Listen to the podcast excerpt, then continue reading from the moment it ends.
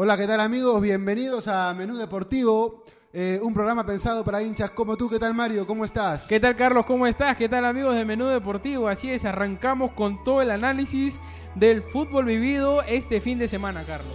Así es, tremendos partidos, llenos de emociones, llenos de sorpresas.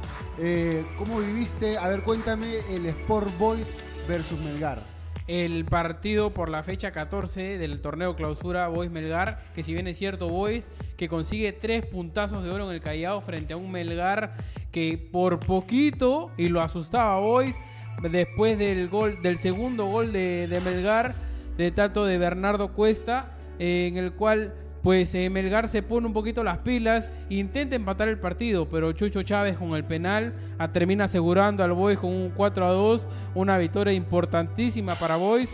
Pero cabe recalcar que San Martín y Deportivo Municipal también hicieron lo suyo. Claro, ganaron y la verdad está complicada la situación del Boys otra vez más. Sobre todo después de estos este reportaje que ha salido en el Canal 4, ¿no? Sí, en Cuarto Poder, que justamente sale un reportaje en el que dice que al Boys se le estaría pagando con la plata del gobierno regional del Callao. Y ojo. Cual es ilegal, ¿ah? claro, lo cual es ilegal, ilegal, pero hay que esperar a ver cuál, qué, qué medidas va a tomar el Club Rosado con respecto a este último. Claro, pero es que el Club Rosado lo único que puede hacer es esperar la, la denuncia. En este caso lo único que tiene que hacer es salir a aclarar en un poder judicial, porque lo que se le está acusando es de haber cometido un delito. No se le puede pagar con dinero del Estado a un club privado, por más que lo quieran eh, tratar de maquillar. Es un caso muy serio, muy, muy serio. Aparte de lo que es tener contratos en doble, ¿no? O sea, tener doble contrato los jugadores. Eso es otra cosa. Claro, porque figuran como si estuvieran ellos otorgando un servicio al gobierno regional. Cabe recalcar que ahí están, tenemos a Chucho, está como psicólogo, a Medina, sí, también está Tejadita, jugadores también como Jan Tragodara. Empleados como eh, que figuran como si fueran empleados administrativos, ¿no? Cuando en realidad son jugadores de fútbol y lo que está pasando en el Boys es que hay una administración muy mala. Johan Vázquez me parece que va a terminar con grandes problemas legales ya empezó el año de mala manera, este, con problemas con el EGB, un equipo de, divisiones menores que le trató de hacer un negocio para que le pase las divisiones menores y después de dos meses no cumplió con lo acordado y ahora está en, problemas legales el EGB y el Sport Boys. Pero bueno, el Sport Boys a nivel profesional, el primer equipo logró un gran resultado. Me parece que el Boys empezó a jugar mejor a partir de la incorporación de Raymond Manco, que todo el mundo estaba esperando que Raymond Manco aparezca. Sí, de titular, que si bien dicho sea de paso, es el segundo partido consecutivo que Raymond Manco arranque titular y lo hace perfectamente bien. Claro. Ahora, post partido, entrevista post partido, lo que Raymond Manco dice yo voy a jugar, yo he jugado siempre sí y voy a seguir jugando así me esté peleando el descenso. Mira, Remo Manco dice eso porque él la calidad siempre la ha tenido, la misma calidad. Lo que pasa es que la, intensidad de juego, la resistencia física no es la misma. Y Remo Manco lo que se le dice es por qué no juega así los 90 minutos. Si Remo Manco jugara así los 90 minutos, realmente sería un jugador a seguir por Ricardo Vareca. Porque tiene ese pase que requiere la selección y que lo ha perdido con la salida de Cristian Cueva, ¿no? Así es, con la salida de Cristian Cueva. Y justamente habló sobre Cristian Cueva. Dijo que tenían el Remo Manco. Manco habló sobre Cueva. Manco habló sobre Cueva porque le hicieron una pregunta y él fue la respuesta de él dijo: ¿Quién no tiene problemas personales? Ahora, eh, todo en este mundo de la, de la prensa le gusta el tema mucho del... Informar. De informar y a veces informar mal y también lo que le gusta a la prensa es mucho el morbo, también dijo. Mira, yo te puedo dar la derecha en que la prensa no todos son santos, no todos son eh, imparciales, por ahí que les gusta exagerar un poquito, pero que no se me venga a ser la víctima porque Raymond Manco lo hemos visto salir en discotecas, llegar borracho, este, que lo estén cargando, estar saliendo en zona de espectáculos, más que en deportiva. Así es que ha pasado por más de 15 equipos en su carrera profesional que no llega a 12 años. Es decir, Remo Manco ha desperdiciado gran parte de su carrera. Y gran parte de su juventud. De su juventud, le quedan un par de años, porque Remo Manco debe estar por los 27, 28, más no. Y la verdad es que puede dar el salto de calidad, pero lo primero que tiene que hacer es ponerse serio Sí, y, sobre pensar en jugar. Claro, y comprometerse dentro del campo de juego y no fuera de las canchas. Claro, sobre todo eh, dejar de hacerse la víctima y de pensar de que él puede rendir más. Él puede rendir más ya sea en el Boys, en Alianza, aquí, en cualquier... Él no tiene que irse a otro fútbol para lograr un nivel superlativo, me parece. Ahora, ¿tú crees que Remo Manco se vaya a quedar en el Sport Boys para el próximo año si es que Boys no desciende? Mo- Manco nunca se queda en el mismo equipo, para empezar. Manco siempre va de equipo en equipo porque a él lo quieren. Siempre, siempre hay un equipo que lo quiere. Saben que con Manco se puede lograr cosas como eh, tener un recambio importante, tener un jugador de 30 minutos que te puede cambiar el partido. No creo que lo tomen en cuenta como para que se vaya al Cristal o para que se vaya al extranjero o un club así un poco más ambicioso, ni siquiera para Alianza, a menos que cambie su situación. Pero siempre van a haber equipos que lo quieran y lamentablemente para él no lo sabe aprovechar. Sí, no lo sabe aprovechar de qué manera. Y bueno, cerrando un poquito con lo de Boys, el equipo que descendió este esta fecha fue Pirata. Pirata ya ha descendido, ya descendido en esta fecha, eh, rato, justamente con la goleada de 3 a 0 frente a Cantolao. Sí. Que le gana, le gana bien un Cantolao que está peleando Y, ahorita y- una y el sudamericana. Pirata ya no tiene nada que perder realmente. Ahora va a jugar este Cantolao, perdón, va a jugar este Pirata, Pirata contra juega Municipal. contra Municipal que también está peleando la baja. Lo coge en un momento complicado a Municipal, eh, a Pirata, así que me parece que Municipal por ahí lo tiene un poco más fácil, ¿no? Que, ah, ah, bueno, ahora vamos a hablar después de lo que fue Municipal contra Universitario. Pero bueno, otro partido que se jugó que realmente tenía mucha expectativa fue la Alianza contra Alianza Universidad de Alianza. Lima contra Alianza Universidad, ¿no? ¿Qué te pareció el partido? Este, cuéntame, ¿qué te parece que Alianza vaya ganando varios partidos y se lo empaten? No, ya sería el séptimo partido que le empatan a Alianza teniendo un marcador a favor en O el sea- año. O sea, como que ya es una mala costumbre. Ya es una costumbre esa vuelta en Alianza. Defensivamente Alianza no se encuentra, no se ubica. Le siguen es ganando muy las frágil espaldas. Alianza. Le ganan la espalda, le meten un centro y sus centrales no, no, se, no se paran bien, no dan seguridad al equipo. Me parece que por eso es que muchas veces tal vez Bengochea no se anima a atacar con tanta gente, ah, porque realmente sabe que sus centrales... Pero digo yo, ¿por qué Alianza Lima no invierte dinero en sus centrales? si no, no pone buen dinero en contratar centrales de calidad, si va a la Copa Libertadores, va a ser un papelón. Definitivamente lo que le hace falta a Alianza Lima son buenos, buenos centrales. Porque, mira, tú me dices que es la séptima vez que lo empatan. Sí, la séptima vez que le empatan con marcador a favor. Claro. Ya hablábamos ediciones anteriores en las que Alianza había caído frente a Muni, frente a Melgar, frente a otros equipos que también habían venido a hacerle un partido Interesante, interesante, ganando y- empezar ganando y terminar prácticamente perdiendo. Y genera, y genera, ¿sabes qué? Mucha expectativa, porque Alianza cuando empieza ganando como que es arrollador, ¿no? Como que yo sentía que Alianza Universidad se iba a comer 3, 4 goles, pero en ese momento cuando iba 1-0 yo dije, no, la verdad es que, mejor que meta 2 o 3 goles, porque Alianza puede estar jugando muy bien, puede estar ganando y en, en un abrir y cerrar de ojos le empatan o hasta le voltean el partido. Claro, ahora un partido también en el que Caro no hace un buen desempeño en el, en el campo de juego. Caro le comió en la espalda, por la izquierda, y por eso es que lo, lo sacan también. Bengochea lo sacó a Caro, y bueno, también lo sacó a Quevedo, ¿no? Que la verdad Sí. es que no me parece, me parece que lo de lo que dijo Bengochea en el- en- después en la conferencia de prensa es más una justificación, porque no se le veía mal a Quevedo, realmente no se le veía Claro, mal. porque lo que dijo que durante toda la semana había estado estado con problemas estomacales Sí, y sí. que durante todo el entretiempo había estado en el baño. Nah, pero dime, ¿tú lo viste mal a Quevedo en algún momento? Yo no lo vi mal. Después del gol, Hay jugadores que tienen rebeldía, hay jugadores que quieren brillar, que así estén como estén, así estén lesionados. Maradona lesionado jugó parte del Mundial del 90 y jugó unos partidazos. Es decir, tú tienes que ver al jugador cómo está de motivación. A mí me gustó Quevedo, no vi por qué lo tenía que sacar. A quien no lo veo es a Cachito. Cachito no debería estar en el sí, equipo Cachito titular y Reinaldo Cruzado, ¿no? que no, no, no tienen esa compatibilidad y ya se veía el partido anterior. Ojo, Alianza Lima sigue apostando por Cachito Ramírez y Cachito Ramírez no tiene ese juego desequilibrante Y tampoco no aguanta. y tampoco no aguanta. No aguanto, o sea que con Cruzado, dos personas que son un poco lentas, yo digo, ¿qué, qué Bengochea, qué experimento más extraño está haciendo? Y bueno, ahí están los resultados.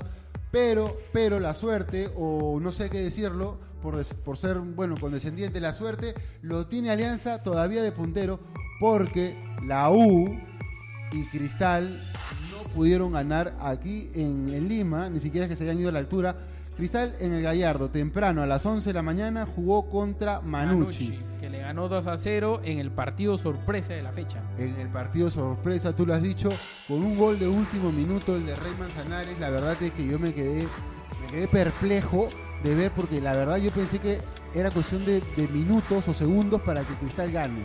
Ahora, Cristal también tuvo más posición del balón, pero creo que Manucci sabe generar y las pocas que tuvo las metió. No, y aparte que Cristal me parece que está teniendo falta de contundencia a atacar, lo está extrayendo demasiado a Herrera. La verdad es que yo veo que Cristal llega bastante, pero no anota. No anota y bueno, tuvo un blooper también de Patricio Álvarez que en un tiro libre se la comió completa y después el árbitro no le cobra un penal a Cristal, hay que decirlo, pero de todas maneras no es justificación. Cristal son varios los partidos los que se le van de la mano. Ahora, qué mal lo de Merlo, ¿no? Heredia, una Salió falta contra Merlo y bueno, lamentablemente ¿Qué le ha pasado a Merlo? Merlo ¿Cuál es el ha tenido una, una contusión, al parecer en el rostro. Mm. Y bueno, esperemos pues se recupere pierde bastante, pronto. ¿ah? Cristal Se pierde se bastante. con recupere pronto, Esperemos pues, se Merlo. Por la integridad del jugador, de la persona.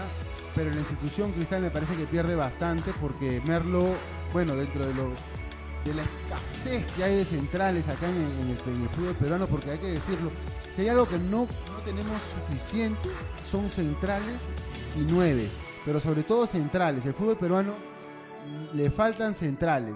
Y Merlo es un jugador que más o menos te da la talla, pero Reboredo no, no pasa nada, la verdad. con No, Reboredo. no, entró, entró en un mal momento de Cristal y creo que no, no apoya mucho a Cristal sobre el resultado que ya prácticamente estaba dado. Y bueno, Manucci mete hacia el segundo, porque todos decíamos, el empate es factorioso para los dos, para ambos. El empate. Pero- el empate. Pero lamentablemente Cristal termina perdiéndolo. Claro, el empate, pero bueno, tampoco yo pienso que el empate era muy beneficioso, aunque era eh, peor es lo que pasó, ¿no? Que perdió. Pero me parece que Cristal era para que salga a matarlo. Manucci estaba con 10 hombres. Imagínate, estaba con 10 hombres y prácticamente todo el segundo tiempo se dedicó a defender, nada más. Defendió todos los 45 minutos. Dieron 7 minutos de tiempo extra, 7.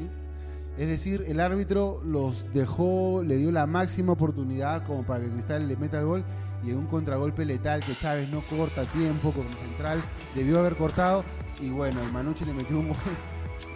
Lo gritaron en Trujillo seguramente hasta el último poblador de Trujillo porque fue un golazo, muy buen gol de Manzanares, la verdad. Cómo la acomoda con la cabeza, cómo le gana el vivo a la central. Y bueno, el Cristal se ha quedado con los crespos hechos, pues. Sí, ahora Alianza le saca dos puntos de ventaja A la U. a la U Y tres a Cristal. y tres al Cristal.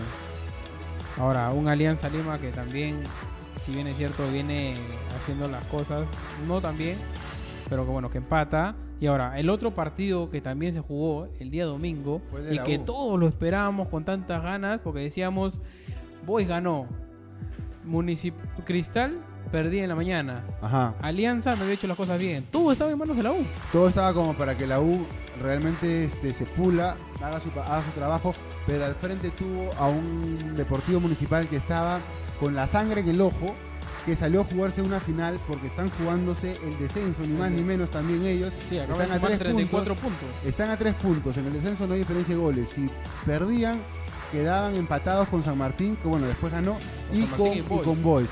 Es decir, el, el municipal jugó como debe jugarse todos los partidos. Lo que tienen los futbolistas uruguayos, argentinos, que a veces en sus ligas tú dices, pero si los jugadores no son de gran nivel en comparación con los peruanos, realmente, ¿por qué tanta diferencia? Es por esa actitud que tienen, ¿no? Sí, Me parece que Municipal salió con esa actitud combativa y se lo comió con zapatos y todo el primer tiempo a la U. Municipal, de bien dicho sea de paso, de que viene, venía de 12 partidos sin conocer la victoria y creo, para mí, es el partido del año de Municipal. Sí. ¿Y qué, ¿Y qué partido se jugó? Pero ¿por 3 qué no 0. juegan así siempre? O sea, ¿cómo pueden estar prácticamente peleando la baja un equipo que juega tan bien? No, yo creo que por problemas administrativos que tal vez, creo que tal vez pasa factura y se va a lo deportivo, cosa Sí. que no debería ser. Puede ser, pero un jugador tiene que jugar por él mismo para hacerse ver. No puede jugar mal un campeonato. Por ejemplo, este muchacho Zúcar yo lo vi bien, es un 9 que está buscándose una oportunidad en un club más grande, salir al extranjero, creo que tiene 20 años, Zúcar podría ser convocado a la sub-23, es decir, un jugador tiene que pensar en sí mismo, más allá de los problemas que tenga con la dirigencia, tiene que pensar que lo están viendo, que siempre es visto. Claro, cuando juegas contra la U, contra la Alianza, te ven más. Pero de todas maneras tienes que llamar la atención jugando para que te Claro, y sobre ir a- todo si juegas un equipo de Lima, ya que te puedes, puedes tanto migrar a Universitario de Deportes o Alianza Lima, o te pueden venir a ver desde otro club del, del- del En extranjero. cualquier club, ya sea de provincias. Claro, los de Lima normalmente son los clubes que venden, ¿no? Es difícil que vengan a comprarte a un jugador que esté jugando, qué sé yo, pues en, en, En Alianza en. Huancayo, en Alianza Universidad. No suelen comprar, es más, yo no recuerdo jugadores que hayan comprado de esos equipos, pero, pero de todas maneras siempre hay que jugar bien para mostrarse. Municipal sacó la garra, la U la escondió, no me gustó cómo jugó, la actitud sobre todo, le ganaron la media cancha y se lo comieron con zapatos y todo y le metieron 3 a 0. Una goleada histórica, Sí, histórica, porque Ah. ganarle 3 a 0 en el Nacional con el estadio lleno, con tanta expectativa, la cantidad de memes que han, que han- que han sido, han sufrido los de la U, la verdad es que Sí. impresionante. Ahora, todo, todo el estadio casi lleno, casi con Sí, todo el estadio nacional. Era, era un aroma de clásico realmente, ¿no? El clásico moderno, como le llaman. Muy, muy, muy concurrido el Estadio Nacional. Una pena por los hinchas de la U que salieron prácticamente adoloridos, ¿no? Porque tenían la ilusión intacta de ser punteros. Claro, ahora también lo que lo había muy aislado a Hover, a la bandera también, que estaban muy solos arriba. La Claro. bandera, Hover La bandera y no de la jugó Cruz. mal, no jugó mal la bandera, la bandera Pero hizo estaba como que volando entre los centrales, flotando entre los centrales de Múnich. Claro. Y no, lamentablemente no había una no- conexión. Claro. la media cancha de la U prácticamente no trascendió. No hubo un, un organizador del juego, me parece. La U no, no tuvo quien le organice el juego. Y bueno, fueron superados en todas las líneas. Recién en el segundo tiempo como que pudieron encontrar un poco más de juego, pero era ya muy tarde. La U iba perdiendo 2 a 0. Municipal se metió atrás muy bien. Y el arquero de Municipal, Rivadeneira, ¿no? Sí, Muy bueno, ¿eh? muy, muy bueno. La verdad es que un arquerazo que parece ser que va a volver a Alianza. ¿tú crees? Él ha comentado que quiere volver a Alianza, que le gustaría. En Alianza se dice que Galese no le van a renovar. No, de todas maneras, con toda la racha que tiene. No, bueno, es que lo que gana también, ¿no? Eh, Galese gana, gana un, un sueldazo que puede ser invertido en, en otros, en otros elementos, como te digo yo, un central de categoría le sirve y no marca la diferencia. Con un contención, tal vez. O sea, si tú pones a Rivadeneira o a Galese en el fútbol local, Rivadeneira rinde más. Galese no te salva partidos. Yo no recuerdo partidos, por ahí alguno que ha tenido alguna atajada, pero no es como ese Leao Butrón del 2017 que Sí. enloquecía a la gente. ¿Cuántas veces has visto que un arquero enloquezca a la gente? No, de- de- me acuerdo cuando la Alianza campeona, en 2017 justamente. Claro. eh, eh, Todo el mundo hablaba de, de Butrón, Butrón era el salvador Era el de. Alianza Lima. el mejor jugador de- del torneo. ¿Cuándo has visto que un arquero sea el mejor jugador del torneo? O sea, no de Alianza, del torneo. Del Es torneo que en lo que hizo Butrón en el 2007 te sacaba los goles de la raya. Te lo sacaba. Eso uno pensó que lo podría haber hecho Galese, pero no lo hace. Y a fin de año se va.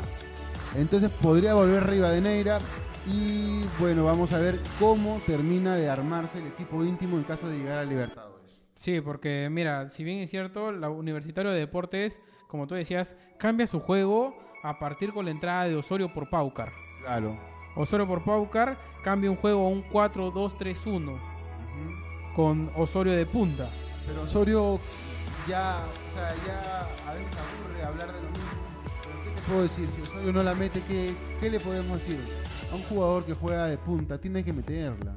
Sí, y sobre todo si no le das el tiempo necesario o el titularato siquiera para que pueda jugar bien y adecuarse al equipo. No, pero lo de Osorio ya tiene dos años. Yo lo, yo lo vengo escuchando a Osorio desde el año pasado. O sea, ¿cuánto tiempo? En la U no hay tiempo. La U es un club grande en el Perú. Es un club que quiere campeonar. Entonces tú no puedes ir probando tanto y tanto a un jugador, eh, sobre todo en la punta de universitario. Tú tienes que ponerlo dos, tres partidos y tiene que darte goles. es lo que le está pasando a De la Cruz. De la Cruz, bueno, De la Cruz es media punta que ya lo empiezan a mirar mal en la U. Claro, claro. Eh, ahora, también lo que dice Comiso, post partido, dice, la culpa la tuve yo.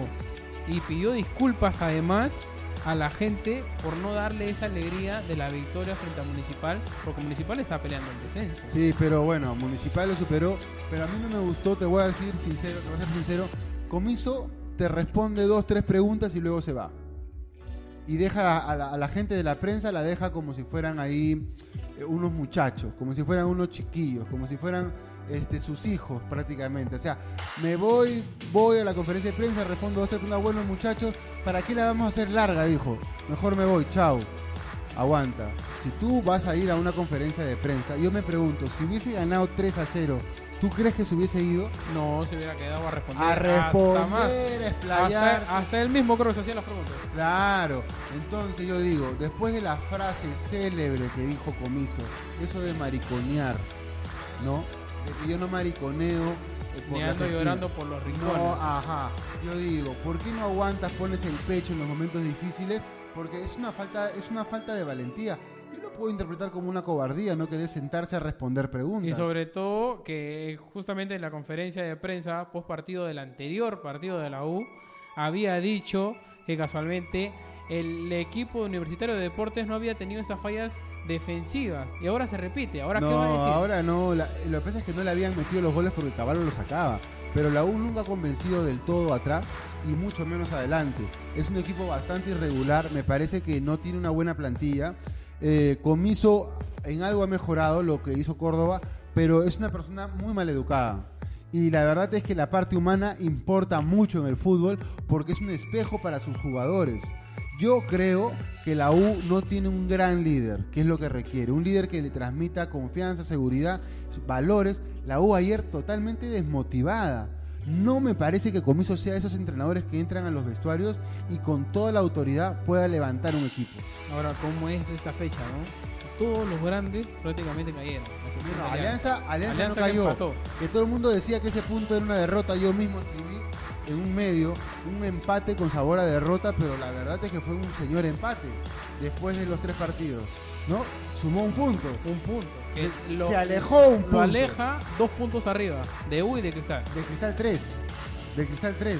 A Cristal le lleva 3 puntos y a la U le lleva 2. O sea, está muy bien ahorita eh, la alianza. Lo que no está nada bien es que se va a jugar a 3.800 metros de altura.